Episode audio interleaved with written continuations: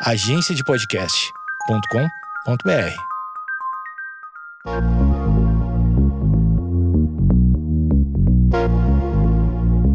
Você está ouvindo o Geekonomics Podcast, onde nossa racionalidade é questionada e a economia comportamental é explicada. Nossa verdadeira humanidade desvendada sem reservas e com a dose certa de ciência e reverência.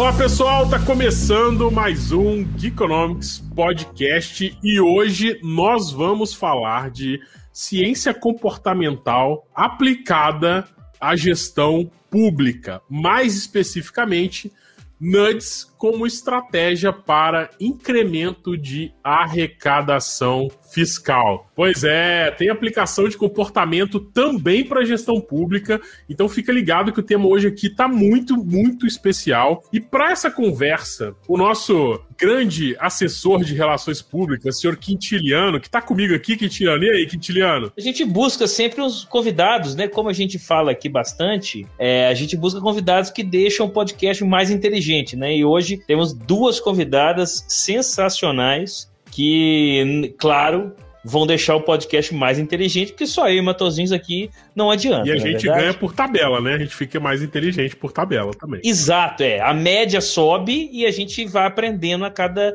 a cada episódio. Isso aí. Quando o pessoal pergunta por que, que a gente faz podcast, a resposta mais correta é que a gente está fazendo MBA de graça, né? Ah, exatamente. A gente está aprendendo sobre comportamento em, diversos, em diversas áreas do, do conhecimento humano, né? E ficando e aprendendo cada vez mais com os convidados, assim, deveras maravilhosos que a gente traz aqui. Sempre, mas vamos lá. Então, pra, pra gente ir logo direto ao assunto, para matar a curiosidade de você que tá escutando a gente aí, são duas convidadas. A primeira, eu vou fazer uma breve apresentação dela aqui. É a Flora Finamor Pfeiffer. É assim que eu pronuncio direito? Assim mesmo. Olha só, gente. Eu tô, tô chique, hein, Quintiliano? Você tá, você tá evoluindo, você tá evoluindo. Você tá... A Flora certamente é uma das pessoas mais ativas na área que a gente tem no Brasil, principalmente quando a gente trata de questão é, relacionada à gestão pública. Além disso, ela é economista pela USP, mestrando em administração pública e governo pela FGV, coordenadora de conteúdo na MOVA, uma EdTech, que promove o engajamento de hábitos educacionais por meio das ciências comportamentais e inteligência artificial. A Flora também atua como consultora em tempo parcial na equipe de mente, comportamento e desenvolvimento do Embed, do Banco Mundial. Trabalhou por dois anos no 011 Lab, ou LAB, se você preferir, é, o Laboratório de Inovação em Governo da Prefeitura de São Paulo, onde liderou a iniciativa de ciências comportamentais. Além disso tudo, ela ainda arrumou tempo para ser fundadora e organizadora do Grupo de Estudos em Economia Comportamental, GIC, que tem uma pronúncia e um som muito parecido com a gente, né, Kitiliano? Geek pra geek é muito perto. Se não forem primos, são irmãos. É isso aí, são parentes próximos.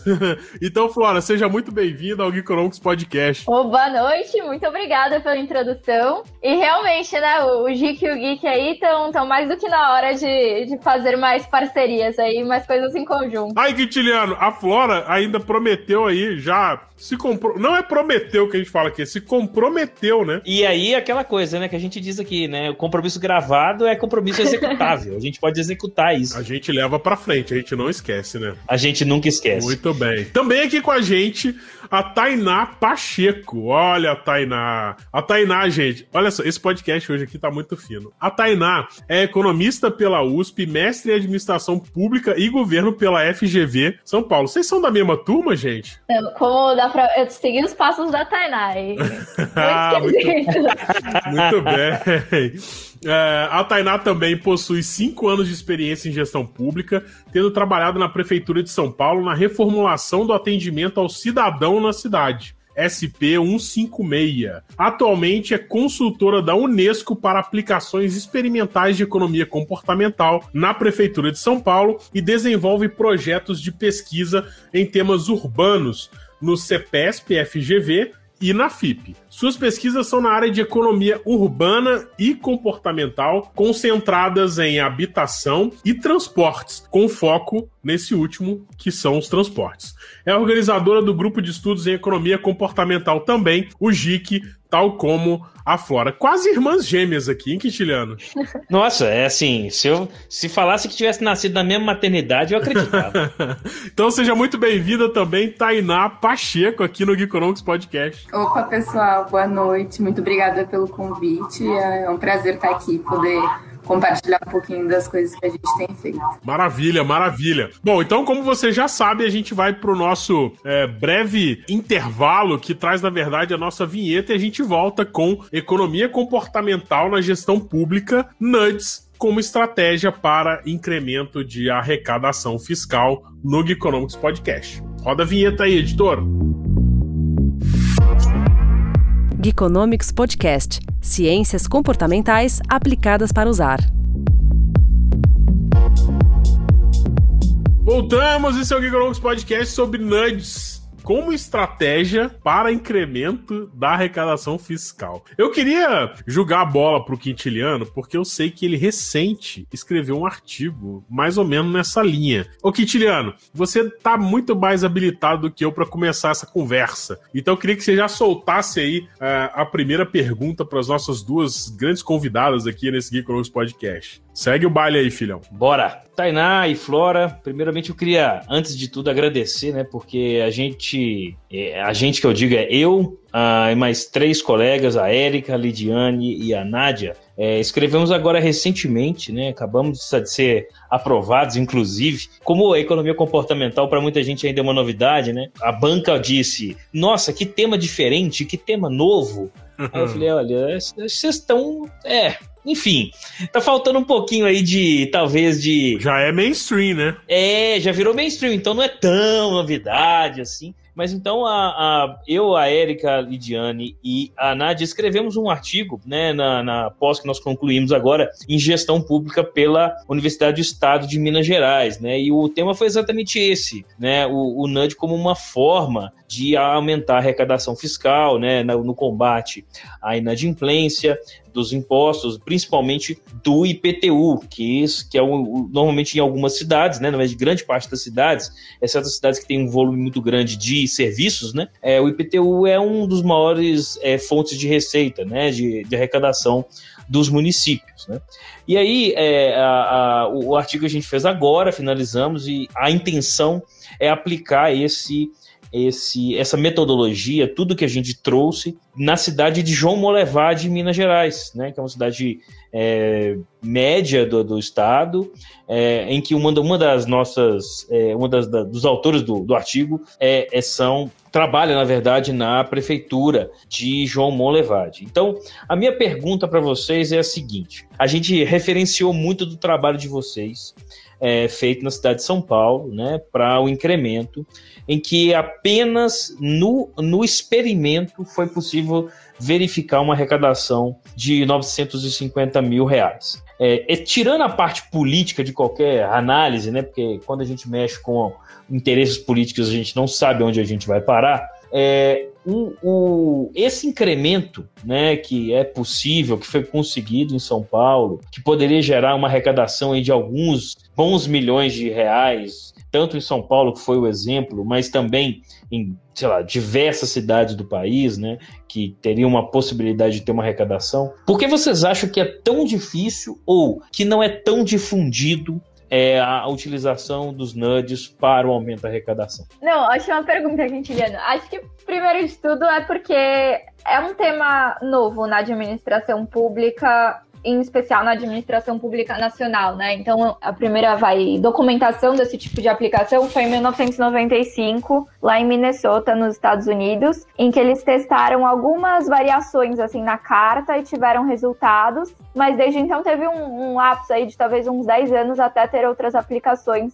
no, no início dos anos 2000 e aí é, com essa digamos, o aumento da visibilidade da agenda de ciências comportamentais no setor público de forma estruturada, né, com o Behavior Insights Team no Reino Unido e a publicação do livro Nudge antes disso, eu acho que aí a agenda começa a ter mais visibilidade, ganhar legitimidade por, por órgãos internacionais, e aí entra aqui no, no cenário nacional de, na administração pública alguns anos para cá. Então, acho que a, a dificuldade inicial, né, da gente ainda não ver mais replicações, é porque é um tema novo. A expectativa é que, tendo essas experiências bem-sucedidas, né, tanto em São Paulo, é, que a gente pôde participar, mas também o Rio de Janeiro já teve uma experiência similar, enfim, com esses casos. O Nudge Rio funcionou super bem, né? É, a expectativa é que, que tenham cada vez mais replicações aí. Maravilha. Ah, acho que eu gostaria de complementar que muitas vezes a administração pública ela é um pouco avessa a mudanças, né? Então, por mais que alguma coisa não esteja funcionando muito bem, é, é difícil fazer todo esse processo de mudança se, se, é uma mudança ainda numa incerteza, né? Você não sabe se a carta nova vai ter um impacto positivo ou não. O que a literatura tem mostrado é que sempre tem um impacto positivo, porque as cartas é, existentes normalmente são muito antigas, né? Já tem uma linguagem que não é mais a linguagem que as pessoas usam. Então, nesse caso, a experimentação ela é muito positiva, por mais que tenha essa insegurança e esse medo de fazer uma mudança. Gente, eu sou da época, eu tive, na minha época de graduação, né, não me perguntem a data, por favor, não, não me constrange. Já existia economia nessa época? Eu tive, eu tive história do pensamento econômico com Adam Smith, né? É. Ele tinha acabado de, ele tinha acabado de fazer a graduação dele, né? Ele, é. estava entrando pro mestrado. Enfim. Mas o, na minha época, eu lembro, foi engraçado. É, tem, tem uma história interessante a respeito de PTU, porque a minha professora de economia do setor público na época ela tinha implementado uma grande inovação na arrecadação de PTU da cidade. E essa grande inovação não era nada parecido com o que, o que vocês fizeram em São Paulo lá com, com as cartas, mas ela teve é, o mérito, ver como é que a, a, as coisas evoluem, né? Na época, uh, o grande mérito dela foi, é, tipo, entre aspas, informatizar a arrecadação e facilitar o pagamento, que não deixa de ser uma estratégia é, com algum, vamos dizer assim, com algum embasamento comportamental, né? Que é facilitar a pessoa a efetuar o pagamento já é algo extremamente é, é, relevante dentro do contexto, porque nesse, nesse isso aí vai, isso era o que? Era, era lá idos de é, 2000, 2001, sabe? 19, nossa, 20 anos atrás, eu tô ficando velho mesmo. 20 anos atrás, então a, arrecadação era difícil porque é, você recebia um carnê da prefeitura em casa que só era, é, você só conseguia pagar na própria prefeitura. Então você imagina que, que é uma cidade, é, a prefeitura devia ter uns dois ou três postos de atendimento na época, onde as pessoas tinham que ir para efetuar o IPTU e aquela grande história, né? O cidadão, para cumprir sua obrigação junto ao Estado. É um trabalho sobre-humano, né? É, ser punido duas vezes. Você é punido pelo imposto né, é punido entre aspas, tá? apesar da gente saber que é, o retorno ainda é pequeno no país, mas isso é outra discussão. Mas você era punido por ter que perder tempo na fila para regularizar a sua situação é, do imposto. Então, ela teve essa, esse grande mérito de facilitar o pagamento, né? E num segundo momento, de permitir é, via. Eu não, eu não lembro se o nome era boleto, mas de, é, é, na época, né? Você vê como, como que tá feia a coisa pro meu lado, mas é, de permitir que as pessoas pagassem em agências bancárias. Então, é, foram duas grandes barreiras que mexem com a inércia, né? E a terceira que ela fez na época foi implementar o desconto para quem paga em dia, né? Ó, se você pagar até o dia 10 do, do, do, mês de vencimento, você ganha aí 15% de desconto, que é meio que promoção Casa Bahia, né, Quintiliano? Na verdade, você não ganhou um desconto, né? Porque. Enfim, cara, você entendeu, né? Quando você. É, é, é, quando você fazia as contas ali, não era bem um desconto, não, mas acabava que você, no final das contas, pagava menos, né? Essa é a, é a grande questão. O que eu acho interessante é que é, se eu fosse, sei lá, né, um gestor público. Você é, cara. Eu trabalho no governo de Minas. Não, não sou gestor público, cara, não sou. Mas se eu fosse um gestor público, assim, de decisório, vamos dizer assim, como, sei lá, um secretário de Fazenda ou um secretário de planejamento de um município qualquer aí, né, do país, é, que tivesse uma, um mínimo de, de, de, de, arrecadação que fizesse sentido é, a, uma, um esforço para poder mudar, assim, é, é, um custo muito baixo, até nulo, né? Que, que produz um resultado muito bom, assim, um, um, pelo, pelo histórico que foi, foi possível, né? E, e agora, uma coisa que, para mim, nunca fez muito sentido é entender por que que, se eu, for, se eu visse um resultado é, em algumas cidades é, em outros municípios, né, é, que tivesse um resultado positivo e eu tivesse um custo muito baixo, aquilo ali geraria recurso para o município e aquele negócio. Né, político pensa muito, e grande parte das vezes, né, no próprio benefício político que ele vai ter. Então, ele tendo mais arrecadação, ele pode fazer uma, mais uma obra pública que vai conseguir trazer mais eleitor para ele na próxima eleição. Então, assim, até nesse sentido, faz sentido ter é, uma ação de nudge numa prefeitura, por exemplo. Então, eu queria perguntar para as meninas, eu já posso chamar vocês de meninas? Olha que intimidade. À vontade. Sempre assim, gente. Ele é sempre assim. Eu posso chamar vocês de meninas, né? Então, olha só, meninas, eu tenho uma curiosidade. Eu não sei se vocês participaram na época é, e como foi esse desenvolvimento, assim, esse, esse trabalho de convencimento, tipo, de levar essa ideia? Eu pergunto isso porque eu tive, na, eu tive no, numa reunião do governo do estado de São Paulo, onde se falou muito sobre mobilidade urbana, é, e a gente foi, eu tava eu e a Flávia, a Flávia que me colocou nessa roubada. A gente foi apresentar, é, fazer um, um, um pitch mesmo de nudge para o pessoal da Secretaria de Transporte do Estado e da Prefeitura na época. É, e eu percebi que, apesar de, de ter havido interesse, a fala é, do Nudge na época para a turma lá era um negócio ainda meio distante dentro do contexto que a gente participou da reunião. Como que vocês, vocês sabem alguma história ou vocês participaram desse, desse processo de convencimento? Porque não é aquela história, ah, chegamos lá na prefeitura, foi tudo legal, então a gente, ó, é economia, vamos fazer um nudge aqui. A gente sabe que não deve ter sido, pelo menos eu imagino que não deve ter sido fácil esse processo. O que, que vocês contam pra gente dessa, dessa jornada aí de levar a ciência comportamental para dentro da, é, da gestão pública, no caso de vocês aí no 011 Lab? Eu acho que aqui é muito importante destacar que a gente tem uma particularidade super interessante nesse caso, que é a existência de uma secretaria de inovação que tem um laboratório de inovação. E um laboratório de inovação é um espaço né, dentro da gestão pública, você tem uma liberdade maior para é, experimentar, para pilotar programas, para correr talvez um risco maior em projetos né, novos, é, novas agendas. E também você não tem aquela obrigação de, um, de tocar um serviço ou tocar uma política pública do dia a dia. Então, se a gente vai olhar talvez para um gestor que já tem suas atribuições, né, que tem lá as suas responsabilidades, que tem que tocar um serviço, primeiro tem o ponto dele ser sensibilizado e ter um contato com essa agenda de ciências comportamentais, de RCT, né, experimentação, etc., que já é um, um passo é, difícil. Depois, a questão dele ter essas competências técnicas é, para conseguir aplicar, ter o convencimento interno e aí, de fato, tocar o projeto, ter o tempo para tocar. Então, é uma série de barreiras quando a gente pensa assim, pô, por que, que a secretaria não está implementando os nudges né, à vontade? Então a gente tem essa particularidade nesse caso que é muito similar. Vai quando a gente vai ver a, a no caso do Rio, tinha a Nudge Rio. Quando a gente vê os casos né, no governo federal, tem o Genova, que também é um espaço que permite esse, esse tipo de projetos, assim como muitos casos internacionais. Então, acho que é bem importante a gente ter esse fator. Eu só queria complementar nesse ponto, Flora, que o laboratório, para além de ser essa equipe, né, que está quase que dedicada aos projetos de inovação, ele fornece uma equipe praticamente de graça para outra secretaria. A Secretaria da Fazenda, ela não precisa ter um especialista em ciências comportamentais, ela não precisa ter alguém para fazer análise dos dados, equipe inteira vai vir do laboratório de inovação. Pô, isso conta muito, né? Porque é, uma coisa que as pessoas costumam não entender na iniciativa pública é que há uma dificuldade, né?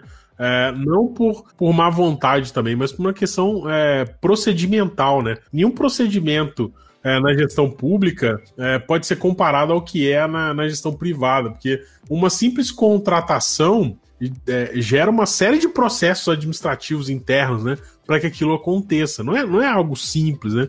Eu preciso citar o exemplo aqui da cidade, uma vez conversando com o secretário de Desenvolvimento e Inovação, a gente falou assim, pô, por que, que a prefeitura não, não informativa tudo, não coloca tudo online para facilitar, para menos menos custo para tudo, menos custo de transação, tudo tudo é menor no online. E você assim, rapaz, você sabe qual é a dificuldade de você licitar um software para a prefeitura? É que você vai licitar ele por quatro anos. Só que depois dos quatro anos, você fica numa armadilha, porque você tem que fazer uma nova licitação e nada te garante que essa mesma empresa vai ganhar. Então você imagina, você montou durante quatro anos uma estrutura que vai funcionar com um software e de repente você faz uma nova licitação e entra uma outra empresa completamente diferente. Você imagina o caos. Então, assim, na gestão pública realmente é, é um desafio. Essa história de ceder o profissional é assim, sensacional. E, e, foi uma. Eu não sei se você tem, vocês têm essa informação, mas eu tenho percebido que tem, tem havido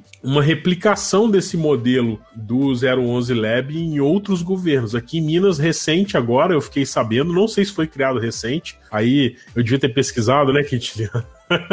mas não pesquisei. O LabMG. O LabMG, o pessoal até muito simpático, já conversei com ele, eles algumas vezes. A gente tem em Brasília também, é o Genova, se eu não me engano, né? O LabMG, inclusive, está em contato com, a, com o 011 para a gente trocar algumas figurinhas e ajudar eles na estruturação de alguns projetos.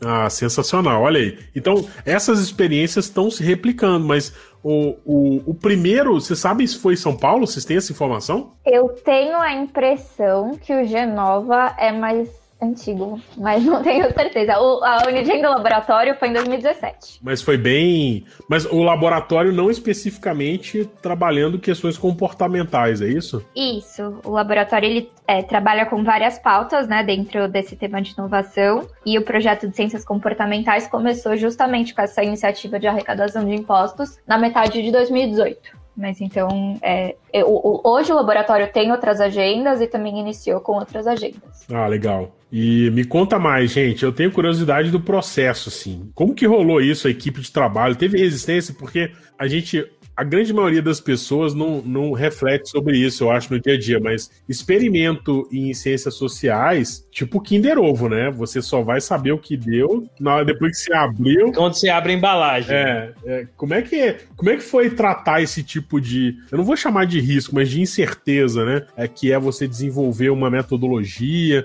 colocar um processo para rodar, um experimento para rodar, que esse é o, é o custo quintiliano, apesar de ter um custo muito baixo, né? Perante o resultado possível, né? É, é incerto, né? E, e, enfim, não, não é fácil. Como foi essa experiência, gente? Acho que essa analogia que você fez, Matosinho, é muito boa, porque realmente acho que esse projeto foi um, uma iniciativa que ao longo do caminho a gente foi descobrindo como fazer um, um, projeto de ciências comportamentais, né, de nerds, dentro, da, dentro de São Paulo. Mas acho que você tinha comentado antes como foi o convencimento, né?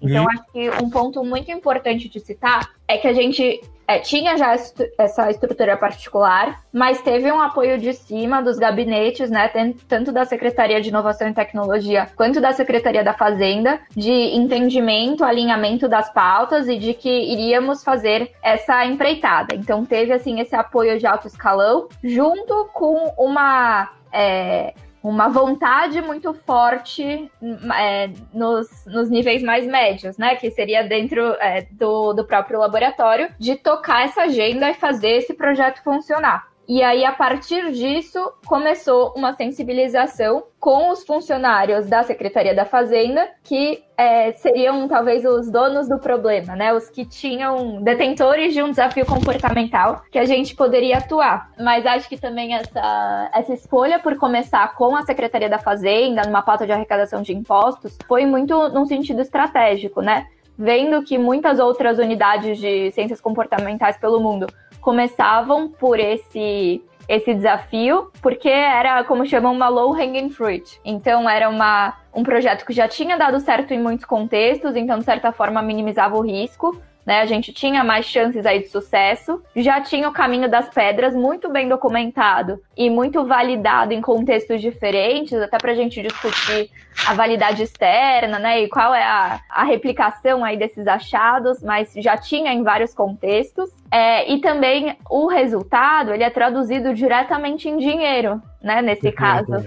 Então a Opa. gente consegue ver muito concretamente o, o potencial de uma arrecadação. Então, acho que esses fatores foram bem importantes para começar por aí, assim. Se dá impacto financeiro positivo, todo mundo fica muito mais sensível e E, e motivado, né, Quintiliano? Eu já tive experiência de, de atuar na, na, na, na, parte de arrecadação, na parte de financeiro do estado de Minas Gerais, né? E assim, qualquer iniciativa que gere uma possibilidade de resultado e de, de aumento de arrecadação mesmo é, é, é muito bem vista. Assim, quando alguém chega, olha, é, acho que tem uma possibilidade de um recurso ali. A cara, a aparência do gestor é assim, música para meus ouvidos, sabe? Aquela é, é uma felicidade que que é difícil de, de, de, de, explicar, porque tudo que é arrecadado pelo, pelos governos, ela é muito, meio, muito mais ou menos prevista, né? Claro, tem algumas variações, principalmente para baixo, quando há uma crise, como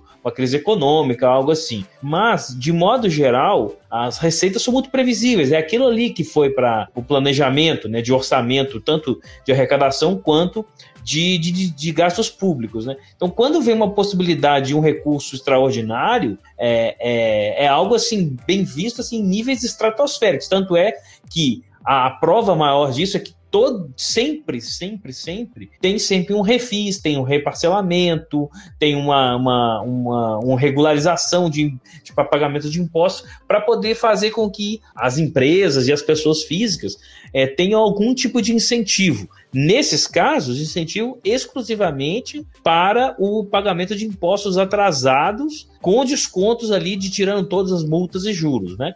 que é um, que é um aspecto que não dá para enquadrar como nudge, né? Porque o nudge tem a característica de não ter esses, esses grandes incentivos, né? Mas é, a prova que isso aí é, é, é, acontece bastante é que quando vem um descontão, um monte de empresa busca regularizar a situação. Não, mas eu queria, eu queria dar um destaque gigante aqui, porque uh, ah, para aquilo que a Flora e a Tainá falaram. Porque muitas vezes, e, e a gente percebe que hoje tem um, uh, um desejo, tem muita gente entrando uh, no mercado motivado a implementar ações baseadas em insights comportamentais. Eu gostei do que elas falaram, porque escolher a briga, né? É, escolher a primeira briga que você vai ter, no bom sentido, né? A, a primeira batalha que você vai travar, a briga ficou meio meio chulo da minha parte. E não é bem uma briga, né? É mais uma batalha. Mas... Ah, não, a batalha é o termo mais, vamos dizer assim, mais friendly, né? Mas é, é escolher, porque é, na fala delas a gente percebe como que é esse, vamos dizer assim, esse, esse briefing inicial para você startar um projeto. É você já pegar alguma coisa que já tem um background grande, que já foi replicado, que você já tem é, evidência de aplicação em contextos diferentes. Inclusive, a gente está gravando esse podcast no dia que foi publicado o Behavioral Economics Guide 2021 e é, o artigo inicial é, do John List fala de um dos grandes desafios de implementar é, é, experimentos em ciências sociais, que é o desafio da escalabilidade. Né? Você, às vezes, você tem é, muitas vezes as pesquisas e os experimentos que é, originam artigos e, e, que dão base teórica para é, a área. acontecem em contextos mais controlados e menores. E, e quando você vai escalar esse negócio, você tem um desafio adicional, né? É, não só o desafio de modelagem, mas também o desafio de modelagem para aplicação em grande escala. Aí vamos lá.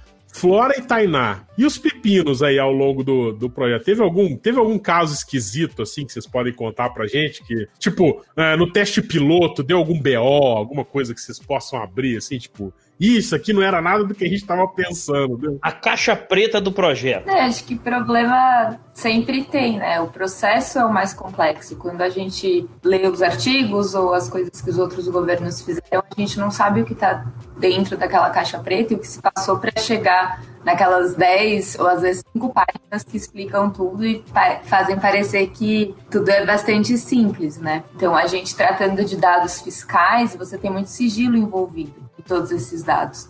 Não é simples bater lá na porta da Secretaria da Fazenda e falar: olha, então a gente vai fazer um experimento que eu vou mudar suas cartas. Então, todo esse processamento foi, foi bastante complexo para que a gente pudesse fazer de fato. É, quando a gente diz experimento, não sei também se todo mundo que está nos ouvindo entende, mas é como se fosse os, os projetos de vacina, que umas pessoas tomam placebo e as outras tomam a vacina para a gente saber se a vacina funciona ou não.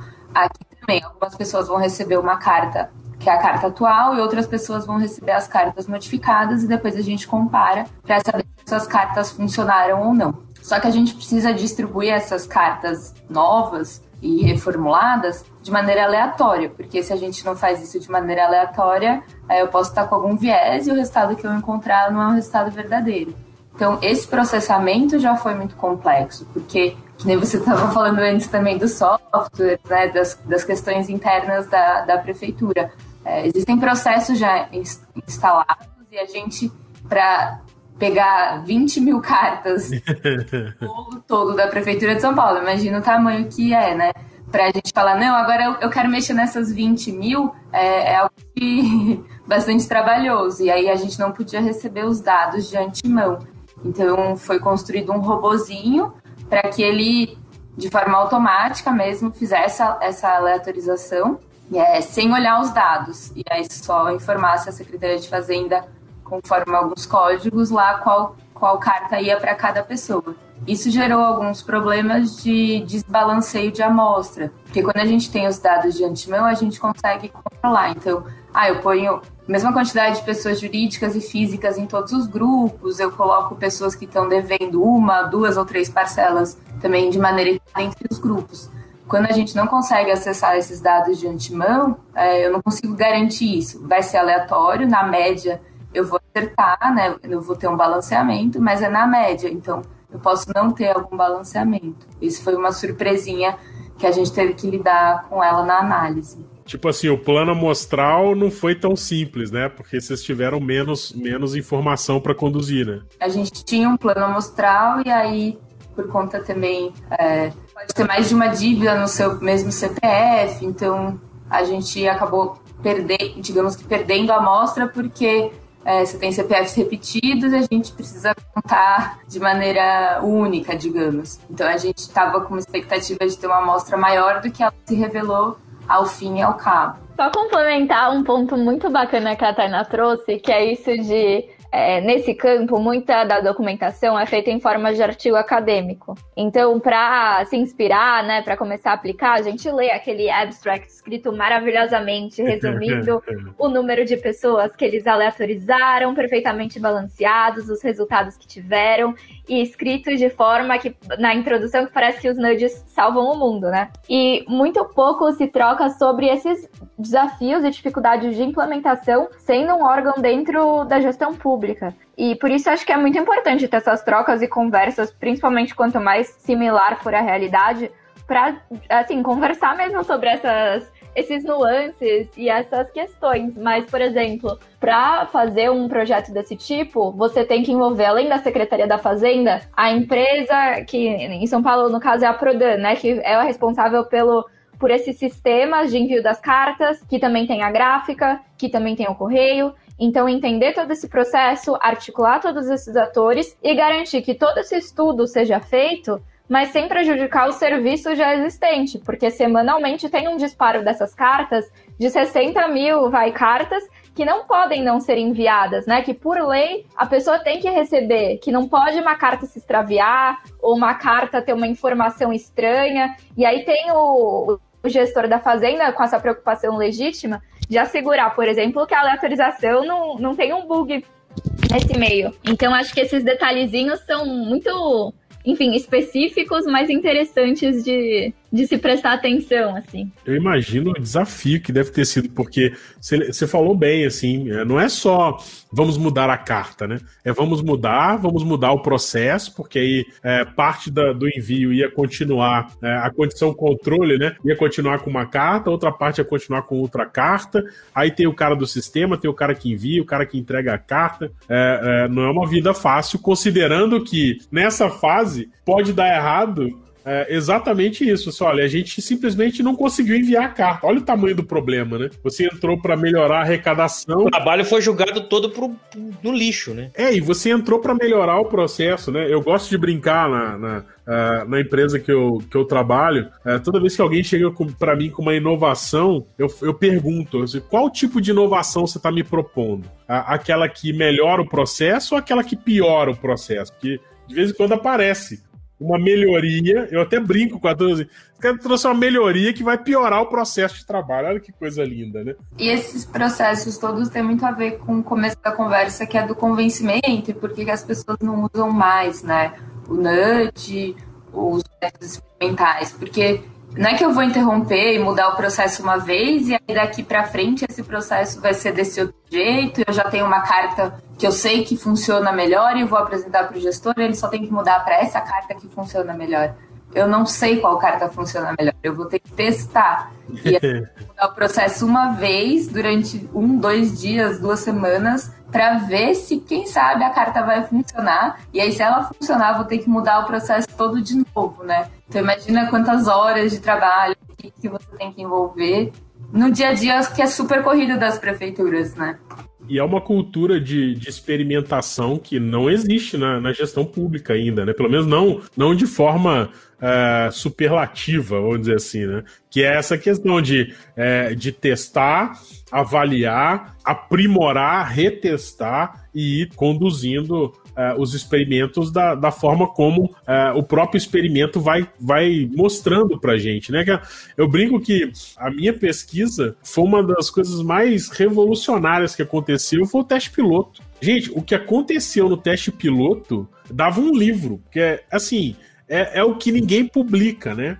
É que as coisas dão errado. Ninguém publica o que dá errado. Né? Geralmente, quando a pessoa publica, ela já depurou todos os erros, né? Ou a grande maioria deles, já, já colocou, como a Flora disse, já fez aquele abstract lindo e maravilhoso que você lê, se motiva, né? Quase se inflama de, de empolgação, de ver, nossa, mas o cara fez só isso e deu certo.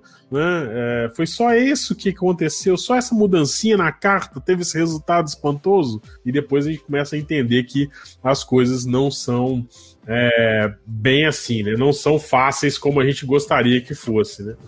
E o nosso segundo desafio foi no momento de análise também, porque então foi isso, teve que fazer esse gerenciamento de diversos atores, como a Flora colocou, para enviar as cartas. Aí, uma vez que você envia, depois você precisa acompanhar os resultados e analisar esses resultados para ver qual carta funcionou, se alguma carta funcionou, ou se realmente é melhor deixar tudo como tá. E aí, os dados da Fazenda, que nem eu disse, eles têm sigilo fiscal. E a gente não conseguia simplesmente receber um Excel por e-mail para analisar é, nas nossas mesas no nosso escritório na prefeitura. E aí isso era um, assim, o que, que a gente vai fazer agora? Porque a gente precisa dos dados, a gente está no meio do, do processo. A gente conseguiu pactuar, então, com a Secretaria da Fazenda uma sala de sigilo, que nada mais é do que um computador com os dados, mas sem nenhum acesso à internet e sem nenhum acesso a pendrive, que é de uma maneira que seja impossível você extrair os dados de lá. Então, eu precisava sempre ir até a Secretaria da Fazenda, isso já no meio da pandemia, para conseguir fazer análise desses dados é, em loco, só nesse computador específico, né? Meu Deus do céu. E a equipe, gente? É, é, eu não sei como que é, o 011 tá, tá organizado, mas vocês tinham, tinham um suporte de, de equipe? Como foi? Porque geralmente, é, quando a gente fala de experimentos, a gente costuma ter equipes multidisciplinares. Geralmente tem uma, tem uma galera que fica é, talvez mais responsável pela parte de programação quando usa, tem uma turma da estatística. Como que foi isso na equipe de vocês, assim? Quantas pessoas tinham na equipe, né? Primeira pergunta. Eu, eu sou o, o intrometido, né, Quintiliano? Eu fico com vergonha às vezes. É, ele é sempre assim, gente. Ele é sempre assim. Porque elas rodaram um experimento é, é, bem grande, assim, em termos de escala, né? E, como, como vocês sabem, a área é tudo muito novo, né? Então eu fico pensando, assim, é, é, como que foi isso, né? Como foi esse desenvolvimento de equipe? Quanta gente tinha lá? É, enfim, eu também, assim, não quero constranger vocês se tiver algum sigilo. É, fiquem à vontade para irem me cortando, tá, gente? Mas como é que foi? Como que estava montada essa equipe de trabalho lá no 011? Acho que melhor como se foi montando, né? Porque como eu comentei, era a, a, primeira empreitada aí desse programa de ciências comportamentais. O 011 em si tem uma estrutura de umas 15 pessoas, vai, chutando assim, não, não parei para contar. Mas aí, nesse projeto, acho que vai tinha uma média de duas a três pessoas ativamente envolvidas ao longo do tempo, e considerando aí que o projeto inteiro, do, do início da sensibilização até a gente ter as análises finais, levou quase um ano e meio, é, então foi, foi bastante tempo. Então teve muitas trocas, né? Acho que no processo inteiro teve aí umas oito pessoas envolvidas. É, também com um misto de funcionário público, né? Direto do 011, consultores, mas é, é uma equipe pequena. O que é uma realidade dessas estruturas de é, ciências comportamentais no setor público, em geral, são equipes pequenas mas foi lidar com recursos escassos, assim. É isso aí. Quer bater no peito que, que é barato implementar, né? Então começa sendo barato na montagem da equipe, né? eu fiquei espantado agora, porque eu pensei que esse projeto tivesse durado muito mais tempo, assim. Eu tô até com vergonha né, do meu TCC, que foi uma pesquisa infinitamente mais simples e durou quase o mesmo prazo aí de um ano e pouco. Hein, Quintiliano? Eu achei que elas iam falar que foi um projeto de dois anos e meio a três. Eu fiquei surpreso, realmente. Acho que foi bem resolutivo, assim, é, é, é, em um ano, e, um ano e. Vocês falaram um ano e meio, né? Mas, de novo, importante o que a Flora já comentou, que foi um projeto com muito apoio é, do alto escalão. O patrocínio é importantíssimo, Exatamente. né? Exatamente. Você tinha esse patrocínio para que a coisa andasse, para que a coisa funcionasse, para criar essa sala de sigilo, para fazer a autorização, para falar com todos os agentes envolvidos. A gente tem diversos outros projetos de NUD no, no laboratório que já tem mais do que esse um ano e meio e ainda a gente nem conseguiu executar, né? Fazer o experimento de fato. Então foi um projeto relativamente sério. E a, se eu posso puxar um, um ponto disso que a Tainá falou? É dois. Você, Mas, por favor. Que são as janelas de oportunidade. Então, os serviços públicos, eles têm uma certa, vai, sazonalidade de como funciona o processo, né? Então, vai, no caso do IPTU, você tem a remessa inicial no começo do ano, é, onde para o, o envio da carta do comunicado CADIM, que era o que a gente estava mexendo. Então, por exemplo, uma das coisas que atrasou o projeto foi porque a gente não conseguiu é, concluir todos esses testes com esse robozinho que faria a aleatorização a tempo. E aí teve um gap aí para a gente poder voltar a implementar. E assim como tem essa janela no IPTU, em vários outros serviços também acontece essa questão, né? Quando vai ter um, um período mais delicado aí numa secretaria que não dá para fazer um projeto desse tipo, ou se a gente está mexendo no assunto de saúde, será que vai ter uma sazonalidade? Não sei, uma vacina vai que só vai dar em, em julho, a vacina da gripe, por exemplo, ou um projeto da dengue onde o pico é no início do ano. É, então tem todas essas questões e é importante também planejar né, estrategicamente para conseguir ap aproveitar essas janelas. Meninas, eu queria fazer uma, uma pergunta importante para vocês, que foi uma das coisas que, é, apesar de ter lido o trabalho de vocês, a, não, não, não ficou para mim é, não, não é a questão do trabalho de você ter ficado claro, mas não ficou claro o motivo pelo qual, diferentemente de outros experimentos feitos em outros locais no mundo inteiro. É, que aí a gente vai talvez entrar numa característica do brasileiro, né? É, vocês colocaram nos resultados, isso aí é uma coisa que eu achei bastante interessante, que duas cartas, né, dois modelos de carta tiveram é, uma, signific, uma, uma significância estatística, ou seja, teve um aumento da regularização do, dos impostos, né, do aumento da arrecadação por causa disso, né? Ou seja, foram duas cartas, a que tinha saliência das consequências, ou seja, possibilidade de consequências, né? É, e a que era ameaçadora, ou seja, as duas tinham alguma coisa. Olha, uma é vou te punir se você não pagar, ou você pode ser punido se não pagar, né? Ou se não regularizar a sua situação. Diante disso, vocês acham que tem uma relação direta com o, o perfil do brasileiro é, de só reagir mediante uma ameaça ou reagir mediante uma possibilidade de ameaça e, e não por ser uma obrigação né? Ou seja, não por ser, não pensar socialmente, como na carta que tinha, por exemplo, uma norma social, não ter tido tanto resultado assim. E diferentemente de outros lugares, né, que eu pude ver alguns resultados em outros, em outros, em outros países, em que por, por a pessoa perceber que ela tinha uma norma social dela, é, ou seja, que, ela, que, o, que o, o, pagamento do imposto significaria um retorno para a população e para ela mesma indiretamente, já fazia, já seria suficiente para que ela percebesse a importância de pagar. Eu não generalizaria dessa maneira, eu acho que nosso, não acho, mas é, o nosso estudo não, não consegue fazer esse tipo de generalização, porque ele é um estudo controlado, que não está tá é, analisando esses mecanismos por trás, né? Então, o que levou uma carta a funcionar melhor do que a outra. Ele também é um experimento, um projeto pontual, num contexto muito pontual, para a gente generalizar assim para a cultura do brasileiro, né?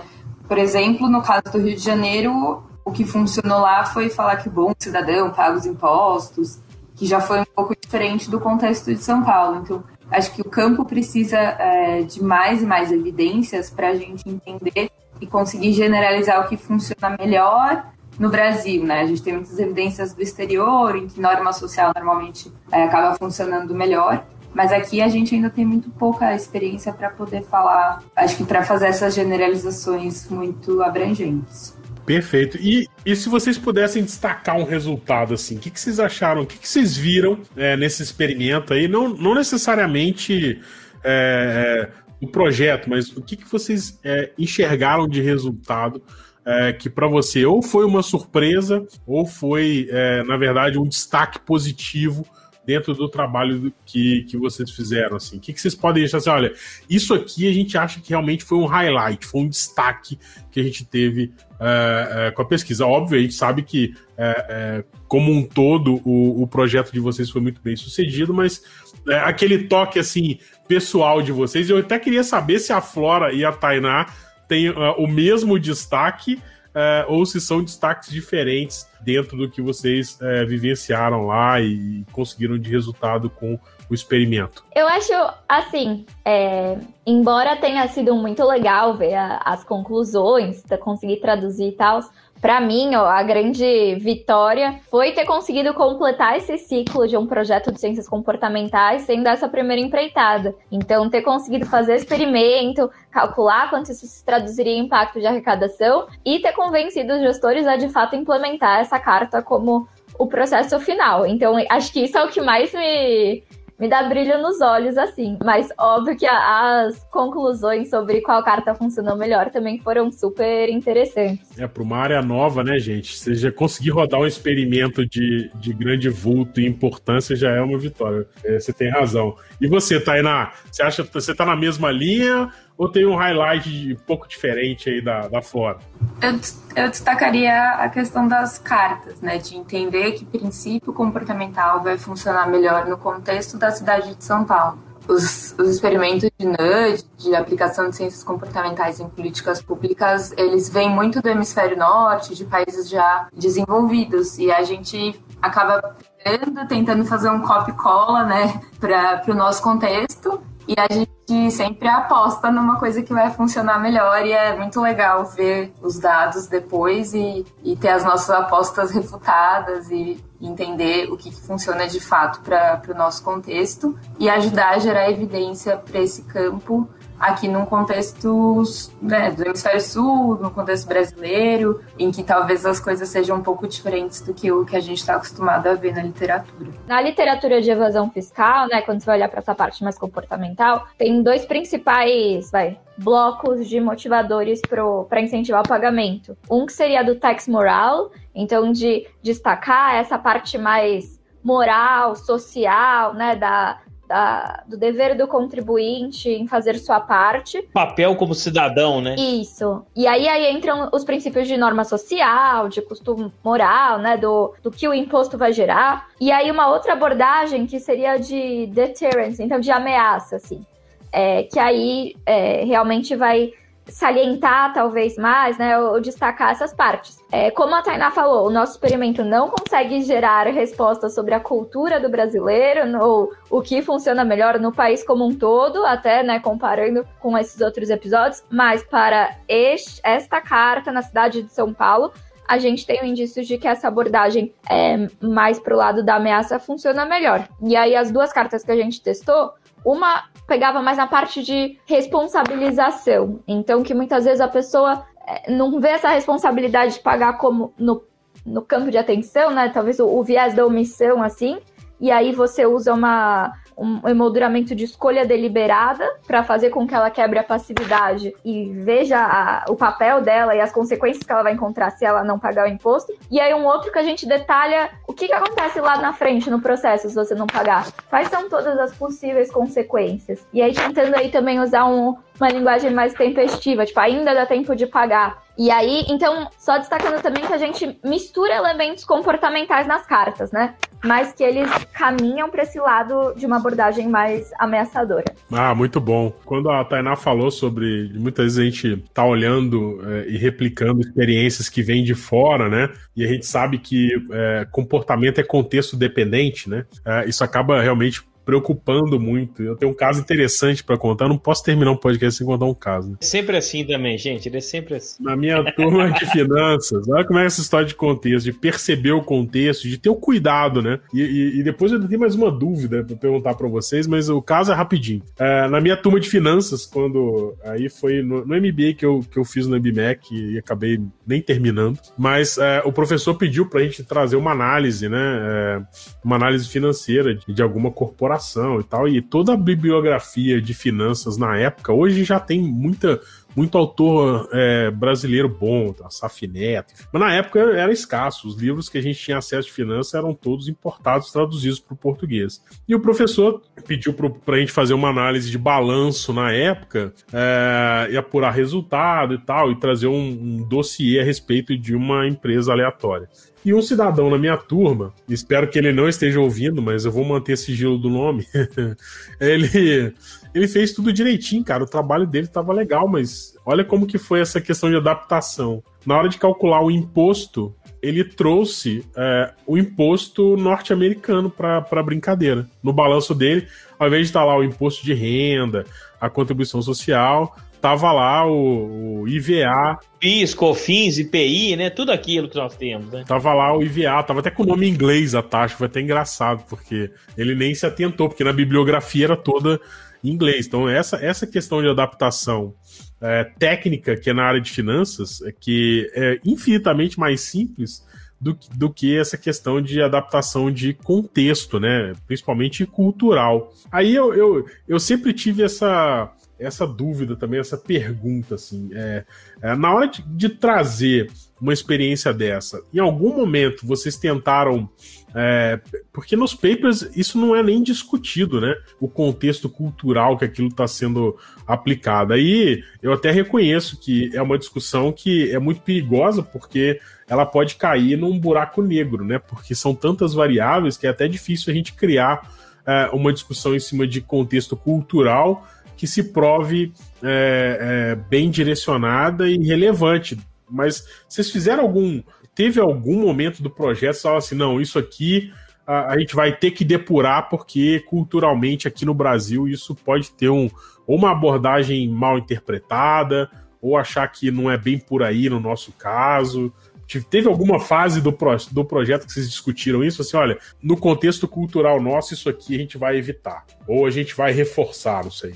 Teve até. Quando a gente estava selecionando as cartas, as, os princípios, né, que virariam cartas, primeiro a gente partiu de uma boa revisão de literatura, e aí só destacando que já tem, assim, muitos exemplos em vários locais do mundo, né, tanto na é, tem os mais tradicionais de Europa e Estados Unidos, aí tem uns mais recentes do leste europeu, tem vários na América Latina, tem um muito bom, aliás, que é na Guatemala. É, da Guatemala foi um dos que no artigo eu estudei bastante. É, e é um exemplo assim, é aquela coisa, né? Você fala assim, ó, trouxemos para uma realidade mais próxima de um país que não é tão rico, né?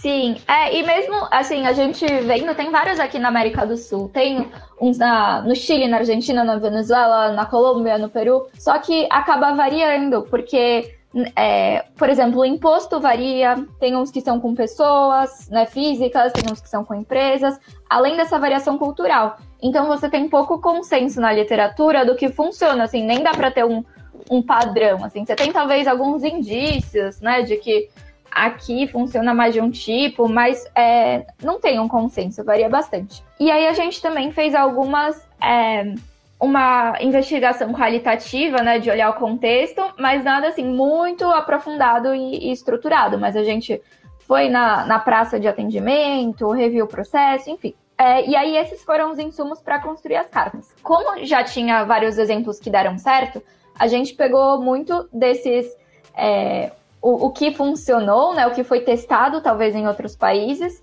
é, e aí tentando ver para esse contexto, considerando o número máximo que a gente teria de, de cartas para testar. Então a gente não podia, por exemplo, testar 10 cartas diferentes. Tinha um, um, limite aí. E aí eu lembro que tinha uns que falavam super de vai, esse dinheiro será usado para construir escolas, umas coisas assim. E acho que em comparação com as outras, foi uma escolha aí de não priorizar esse, né? De priorizar as outras abordagens, dado o limite que a gente tinha. Então teve esse processo, mas nada de forma talvez muito rigorosamente estruturada. Maneiro, bacana, muito bom. É, bom, eu, eu sanei aqui grande parte das minhas dúvidas que tinha. É, eu queria só tirar uma, uma. Na verdade, fica, é uma curiosidade, né? Bem uma dúvida, né? Que nos resultados vocês colocaram que. Eu até quero agora fazer a minha. O meu, a, a, abrir as minhas aspas aqui para Antônio Matheus, que fez um vídeo sobre esse assunto, Matheusinhos. Então,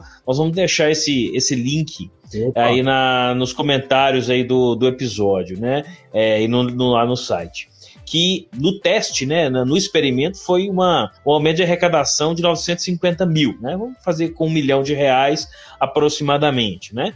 E se isso fosse expandido, né, para todo o universo do IPTU de São Paulo, né, essa, essa mesma proporção de aumento de arrecadação seria de um pouco mais de 60 milhões de reais, 60 milhões e meio, é, e que as aspas minhas vão pro Antônio agora, que ele falou que dariam talvez para construir três hospitais novinhos para a população da, da cidade de São Paulo, né?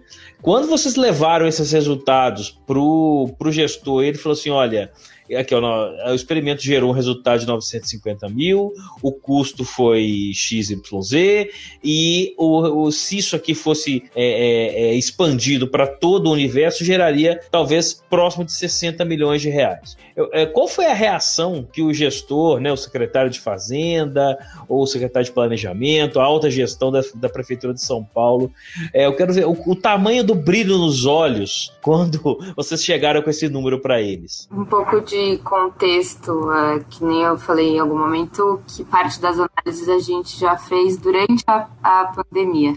Então, é, todo esse momento de apresentação e de escalada, inclusive, de implementação de fato é, da carta que funcionou melhor, ficou bastante comprometido por conta da pandemia. A gente não teve esse momento de olho no olho, apresentação, né? acabou virando um relatório mesmo que a gente entregou para a Secretaria da Fazenda, né, por conta da nossa, da nossa parceria né, para o projeto. E a gente está em contato com eles quase que semanalmente, quinzenalmente, para entender quando que vão voltar essas notificações, porque a notificação que a gente trabalhou é a notificação da pessoa que já está em débito, né, antes do nome dela ir para dívida ativa.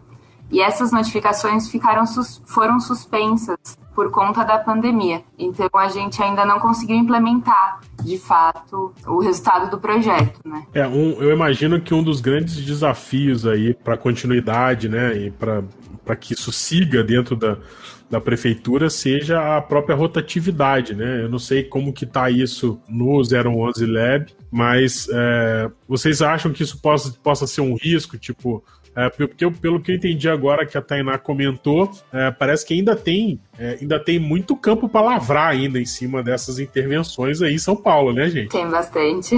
é, o, o que vocês trouxeram foi que 950 mil que poderia gerar 60 milhões, né? Um kickoff, praticamente, pelo que eu entendi. Deram um kickoff e, e ainda tem um campo gigantesco para expandir. É, essa minha pergunta eu achei que talvez pudesse ter tido algum tipo de apresentação, né?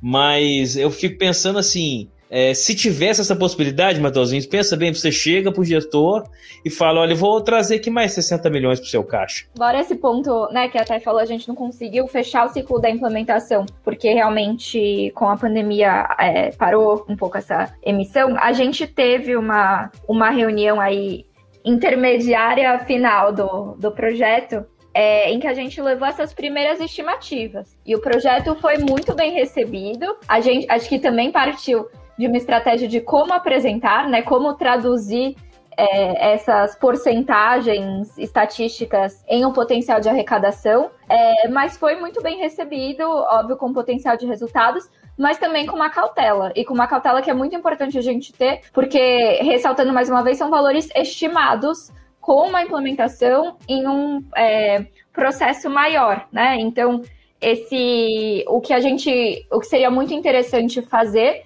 é uma vez implementado confirmar se teve realmente essa arrecadação efetiva depois da escala. Mas eu, eu lembro muito disso de um, né, um, um recebimento positivo, mas aliado com cautela de vamos escalar então e ver se de fato teve esse retorno. Maravilha. Então, para você que está escutando a gente nesse momento, olha só isso. Cautela. Rapaz, olha, falando de experimento em ciência social, essa palavra não pode sair da ordem do dia. A gente viu aí na própria pandemia agora recente alguns afobamentos, né, em relação a algumas iniciativas relacionadas a insights de ciências comportamentais. E pelo que a gente já discutiu aqui hoje, a gente sabe que é, não, não são é, projetos fáceis, são projetos sim que dão resultado, mas eu achei sensacional essa, essa visão. E eu acho que isso, isso é uma coisa que é, a gente discute pouco aqui, né, Quintiliano, que é ter é, esse pé no chão de opa, peraí, a gente teve um primeiro resultado, mas vamos, vamos com cautela, vamos digerir bem o que, que aconteceu, vamos ver aonde possam é, existir possíveis gaps ou então possíveis oportunidades para melhorar alguma abordagem, algum procedimento. É, então eu acho isso, isso sensacional, porque quando a gente vai para esse lado, Quintiliano, você falou assim, ó, tem 900, primeira coisa, quando você fala assim, ó, tem 900 milhões aqui para a gente é, pôr na, na roda aí de estimativa de recuperação. Só que vamos lembrar que esse número você só teve depois. Né? Antes, você não tinha isso. Antes era tipo assim: olha, a gente acredita que pode gerar algum resultado positivo a gente não sabe quanto, a gente não sabe nem se esse resultado efetivamente é, vai acontecer. É, existem experimentos no exterior que mostram XYZ. É o hard talk que todo consultor deveria ter em todo projeto de consultoria, né? Porque é, é, a gente tem um componente de, é, de incerteza que no momento que a gente executa um trabalho, não só um experimento, mas também é, um trabalho de consultoria, que você não consegue a garantia daquilo. Você vai desenvolver, né? E vamos ver o que, que vai acontecer, mas nem sempre existe essa sensibilidade. Então, essa cautela que a Flora comentou, essa prudência é, é, na hora de talvez segurar um pouquinho o confete por um segundo, talvez o terceiro momento, é, eu, eu achei sensacional, porque a gente que é da área, a gente se empolga muito né, com as possibilidades né, e com os resultados possíveis, com pouco envolvimento de recurso financeiro, principalmente quando a gente está falando de gestão pública, que a gente sabe que a questão financeira é um desafio adicional e muitas vezes impeditivo para que certas coisas aconteçam. Essa sabedoria de ter um pouco de prudência, eu acho que vale deixar o recado aqui, que da experiência das meninas, eu acho que de um projeto de, de escala relevante já, com resultado relevante, se eu vi que opa, cautela, ainda tem algumas coisas para fazer, ainda vamos escalar. É muito bom ouvir isso, porque eu já, eu já consigo entender que é, já existe um grau de maturidade bem elevada quando a gente está discutindo esse tipo de intervenção, pelo menos lá no 011 aí com a, com a Flora e com a Tainá, cara. Achei sensacional, gente. Muito bom esse feedback. Eu acho que tem um ponto que para quem atua no setor público como eu, né, é, tem uma frase que é que elas devem ter escutado, imagino muito. Ah, não, vou mexer com isso. Não, já funciona, sempre foi assim. Essa frase sempre foi assim. Imagino que elas devem ter escutado bastante, viu? E a galera apegada, né? Apegada ao processo. Ah, mas já tá assim, gente. Pra que, que vai mexer nisso? Né? É, deve ter tido a tiazinha da carta que bolou a primeira carta, que ficou magoada. Ah, vou mudar minha carta. Estão falando que minha carta. Ela tem apego, né? Apego à carta. Né? Teve né? isso, gente. Teve efeito IKEA na equipe da Receita lá, não? Acho que não tanto assim um apego. Os nossos. Você tá rindo, essa sua risada te condena, hein? Não, mas. Sabe muito bem. Eu acho que não um apego, mas acho que rola aquele olhar viciado, sabe? De nossa, eu já tentei simplificar de tanta forma, só que aí às vezes o, o simples, o, quer dizer, o deixar melhor ou aumentar o pagamento é colocar mais informação na carta, o que Verdade. pode deixar difícil. Sua reflexão sobre cautela é, me gerou, mas é que acho que a gente falou muito de todos os desafios, os percalços, como foi o processo de fazer esse projeto, né, de aplicar ciências comportamentais, fazendo um experimento aleatório aí bem rigoroso é, e testando talvez aí princípios que poderiam não funcionar, poderiam, né, não ter esse super efeito, mas para não desencorajar aí nossos colegas gestores públicos que talvez estejam com esse interesse e abraçando a agenda do, do Sanstin, que é a do remover os sludges e de simplificar. Então, o primeiro processo que a gente fez na carta foi, é, tipo, refazer o processo olho, pelo olho do cidadão e ver todas as barreiras, e tinham várias, no sentido de, tipo, o campo tinha um nome diferente na carta e no site, então era difícil saber o que que era. Ou tinha muita informação, ou tinha aquela linguagem super técnica da fazenda, que eu, formada em economia, não conseguia entender direito, eu tinha que ler três vezes para entender. Então. Sensacional. É, e assim, isso não vai fazer mal, né? Isso não vai prejudicar. Então, acho que esse, é, esse olhar de deixar o processo simples é um princípio básico das ciências comportamentais e pode aplicar à vontade. E a importância de simplificar com o olhar de quem não é da área, né? Porque é, o começo da fala da Flora foi ah, a pessoa da fazenda não era não é que as pessoas são apegadas à carta, mas elas realmente já tentaram melhorar e elas não conseguem, porque o dia a dia delas é com aquela linguagem que está na carta, mas não é a linguagem do cidadão comum, não é a linguagem que a gente entende. Então a gente, que é da prefeitura, com uma formação mais ou menos na área, não consegue entender, imagina uma, uma pessoa que tem né, outras, outras vivências. Então, ter essa equipe externa do laboratório de inovação também acaba sendo importante por isso, porque é um olhar não viciado para o problema que a pessoa está lá na Secretaria da Fazenda batendo cabeça todo dia. É, e, e, essa, e essa questão de você estar tá em, em um mesmo processo por muito tempo, né? Muitas vezes é, as coisas vão mudando, novas demandas vão aparecendo, e alguns instrumentos, principalmente esses de comunicação, às vezes com, com o contribuinte, né? No caso da carta, o ambiente vai mudando, vai mudando a necessidade, e as pessoas só vão colocando mais coisas na carta, né? Então, ah, apareceu um plano de pagamento com desconto. Aí o cara vai lá e insere no boleto mais uma linha. Ó, se você pagar até o dia 10, o desconto é X. Mas se você pagar até o dia 11, o desconto é Y menos. E se você pagar atraso. Então, assim, às vezes as inovações vão chegando e a gente tem um pouco desse vício, né? Eu não sei vocês assim, mas sempre que você quer melhorar, muitas vezes você tem o vício de adição, né? Vou adicionar coisas para melhorar é, determinado processo. E não simplificar, né? É, e não tirar. É. Geralmente, é, eu não sei se é, se, se tem alguém que já estudou algum viés parecido, mas quando você quer melhorar alguma coisa, dificilmente você fala assim, ah, não, vou tirar isso daqui, né? Sim. Eu tenho outro caso para falar, como é que, que é, estudar ciência comportamental muda um pouco a, a, visão da gente até de mundo, né? Eu não tô exagerando, você que tá me ouvindo, não é exagero, tá? Presta atenção nesse caso aqui. Lá na minha empresa a gente tem um setor que entrega. Eu trabalho na área de saúde, a gente tem um setor de entrega de resultado, né? E um dia eu tava saindo para almoçar antes da pandemia, almoçando fora, saindo, encontrei um conhecido é, que me parou e falou assim: Olha, porra, você podia me ajudar, cara, pegar esse exame para mim? Eu falei, porque você não vai lá pegar? Falei, porque tá fechado. É, é, a parte de entrega tá fechada. Isso hora do almoço, né? Aí eu falei, caramba, você pode ir na recepção, você não leu a placa que tá lá? Ah, ele li, tá dizendo lá que o horário de atendimento é de 7 a, meio-dia e de 2 a, às 21 e agora são meio de 40, tá fechado para entrega, né? Então olha como que a comunicação, gente, é difícil. A gente tinha uma placa na entrega lá de resultado que era assim: entrega de exames, horário de funcionamento é, de 7 a tanto, depois do almoço de manhã aqui, à tarde aqui. É, e embaixo por último, tinha a seguinte frase: estando fechado, dirija-se à recepção. Então, assim, é, o cara só leu o horário, ele não leu essa última frase, né? É, então, depois desse dia que eu encontrei, parece até história do Forrest Gump, né? Mas foi verdade. Depois que eu encontrei esse conhecido que me deu esse feedback de ter lido, eu falei assim, beleza. Cheguei pra menina lá do, do nosso, da nossa comunicação, falei assim, que vamos mudar aquela placa da entrega é, e vamos colocar só essa frase. Estando fechado, dirija-se à recepção. Cara, acabou o problema.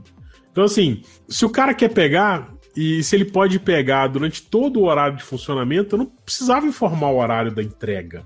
Né? Então, esse foi, é, é, é para mim, cara, parece uma coisa simples, né? É, você que tá ouvindo a gente agora, tá assim, puta merda, o Matozinho é muito empolgado mesmo. Um negocinho bobo desse e ele fazendo um estardalhaço danado. Mas, cara, foi uma coisa simples que certamente é, é, a gente não, não tinha essa medição, mas certamente várias pessoas passaram ali nos horários que estava fechado e foi embora é, insatisfeito, pensando que não podia pegar o exame, ao invés de ir buscar na recepção, simplesmente porque não leu a placa. Então, esses problemas aonde geralmente a gente muda um pouco o nosso olhar e tira coisas, né? Ao invés de ficar adicionando. Ah, podia adicionar um, um letreiro luminoso, uma seta, uh, um, sei lá, uma comunicação no chão para fazer a pessoa ver um caminho, sei lá.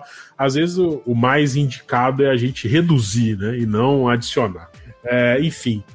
O papo tá bom, né, Quintiliano? Excelente, né? Convidada, convidadas boas é sempre Passa assim. rápido o tempo, né? Passa rápido. Opa! Eu tinha mais 78 perguntas constrangedoras para fazer é, sobre sigilo e tal, mas vai ficar pra próxima, né? Brincadeira. Brincadeira. Vamos pedir uma vinheta? A gente volta pro último bloco aqui com as considerações finais sobre políticas públicas, economia comportamental, nudge como estratégia para incremento de arrecadação fiscal. É isso aí, aqui no Geekonomics Podcast com Tainá, Flora, o senhor Quintiliano, como sempre, e eu, arroba Matosinhos. Roda a vinheta aí, editor. Geekonomics Podcast. Ciências comportamentais para o seu dia a dia. Voltamos, esse é o Geekonomics Podcast. Até papo bom acaba, né, Quintiliano? Infelizmente. É uma pena, né? É uma pena. É, depois dessas duas demorarem tanto para aparecer por aqui, né? É, eu estava disposto a gravar um segundo episódio na sequência. Mas não querendo abusar muito da amizade. não querendo E para elas virem depois, senão elas vão desistir. Isso aí. Para deixar a porta aberta para elas voltarem. Bom, é, brincadeiras à parte, gente. Tainá, Flora, queria agradecer demais vocês terem disponibilizado horas do tempo para ter essa conversa com a gente, contar essa experiência incrível que vocês tiveram lá no 011 Lab. Um projeto assim que é, se, lá, lá no futuro eu tenho certeza que quando a gente falar assim, olha, lembra quando começou a aparecer economia comportamental, ciência comportamental. Quando tudo era mato. Exatamente. Vai ter lá o cartazinho da Tainá e da Flora com as foices iniciando. Desbravando a mata. Muito bom, muito bom conversar com vocês, gente. Obrigado demais. E eu abro agora para vocês microfone, fiquem à vontade é, para mandar beijo para a família, mandar um alô, recomendação fazer merchan. Vocês têm moral aqui para fazer o que vocês quiserem, tá?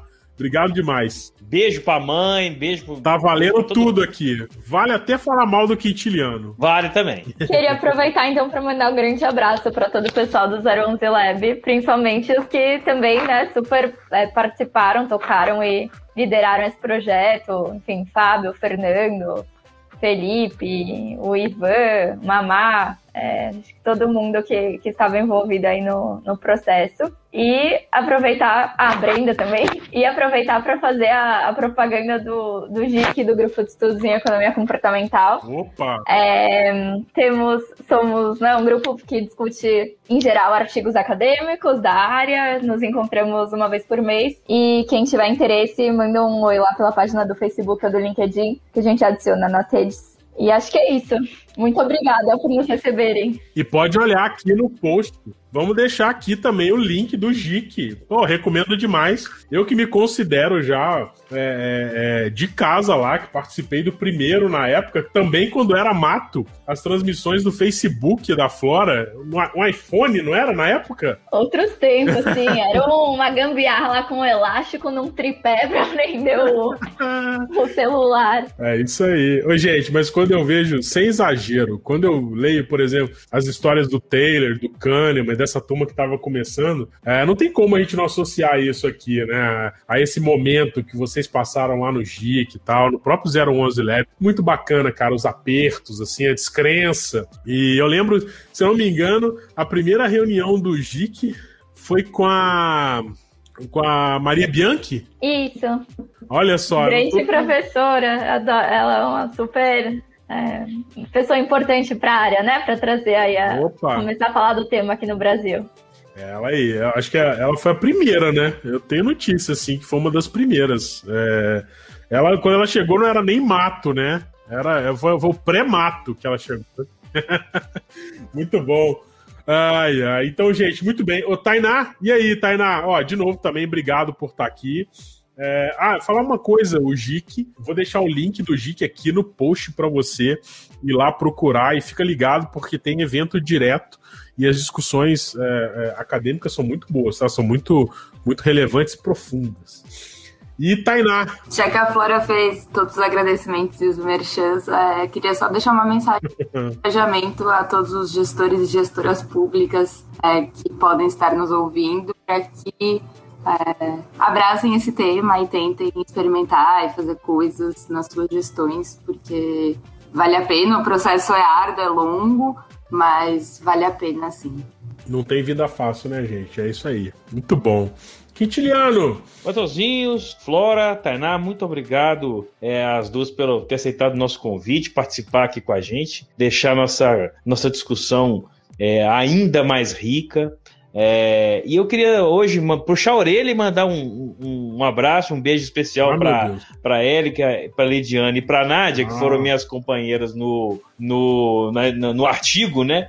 Que, de, de conclusão de curso do, da pós-graduação e puxar a orelha porque não estão aqui. Porque eu convidei, falei, Matosinhos, Matosinhos acredita que eu falei, vamos lá, vamos participar com a gente. A, gente a Flora e a Tainá vão participar também. Não, a gente tem vergonha, a gente é tímido. ah, para com isso, para com isso. Então vou aproveitar e puxar a orelha e mandar um beijo especial para elas que vão estar ouvindo esse episódio. É, e assim, é o, o que as meninas disseram, né? É, é, é, sempre tem uma barreira muito difícil para transpor é, na, na, na, questão da economia comportamental, a descrença, é, que isso vai dar certo. Né? Os resultados, como em ciências sociais, são sempre muito imprevisíveis, né?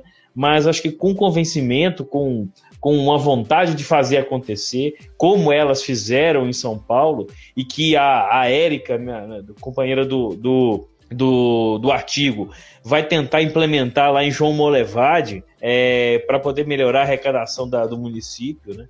É, com esforço, com boa vontade, com interesse e as coisas andam, né? Isso nós já temos aí bons exemplos no, no mundo inteiro, no país também. Então, acho que é, depende muito da, da vontade dos gestores públicos em quererem é, melhorar sua arrecadação. E quem sabe os NUDs podem ser um, um ótimo instrumento, uma ótima ferramenta. Opa, eu posso concordar com isso facilmente, ainda mais depois desse podcast.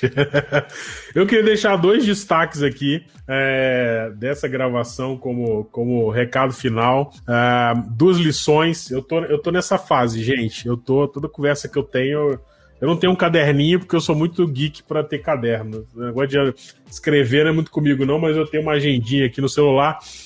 E eu sempre eu sempre coloco ali o que que, o que, que ficou é, é, dessas conversas espetaculares que a gente tem tido, né, Quintiliano, aqui no Geekonomics Podcast nessa temporada. Sexta Essa temporada, temporada tá especial, né? Tá, essa tá. Enfim, é, então eu queria deixar duas coisas que para mim assim marcaram muito desse papo que a gente teve. A primeira foi de escolher as batalhas certas, né? De esse cuidado de comprar a batalha certa no momento certo. Eu acho que muito do, uh, do sucesso do, do 011 Lab começou com isso, né? De escolher um, uh, uma intervenção, escolher uma área aonde já tinha um conhecimento já muito bem estabelecido, já tinha muita, é, já tinha replicação, já tinha condições de conseguir é, enxergar o cenário aonde a intervenção, o experimento é, seria planejado muito melhor do que em outros casos. E a segunda coisa que me marcou muito é essa questão de é, você é, dar cautela, sabe? De você, opa, a gente já teve esse aqui, foi um resultado muito expressivo, foi relevante, mas vamos analisar, vamos lá, vamos, vamos rodar de novo o processo. Vamos, quando a gente fala, o pessoal da qualidade fala, vamos rodar o PDCA, vamos ver se dá para melhorar alguma coisa, onde foram os desafios, o que, que poderia ter entrado é, como abordagem que a gente não colocou, qual foi a dificuldade técnica. É, isso sem falar dos, dos, desafios que a gente tem de Brasil, né? E aí, uma terceira coisa é dar os parabéns para a equipe do, do 011 Lab, que não só venceu o desafio comportamental, mas venceu o desafio Brasil, onde as coisas não são simples, né?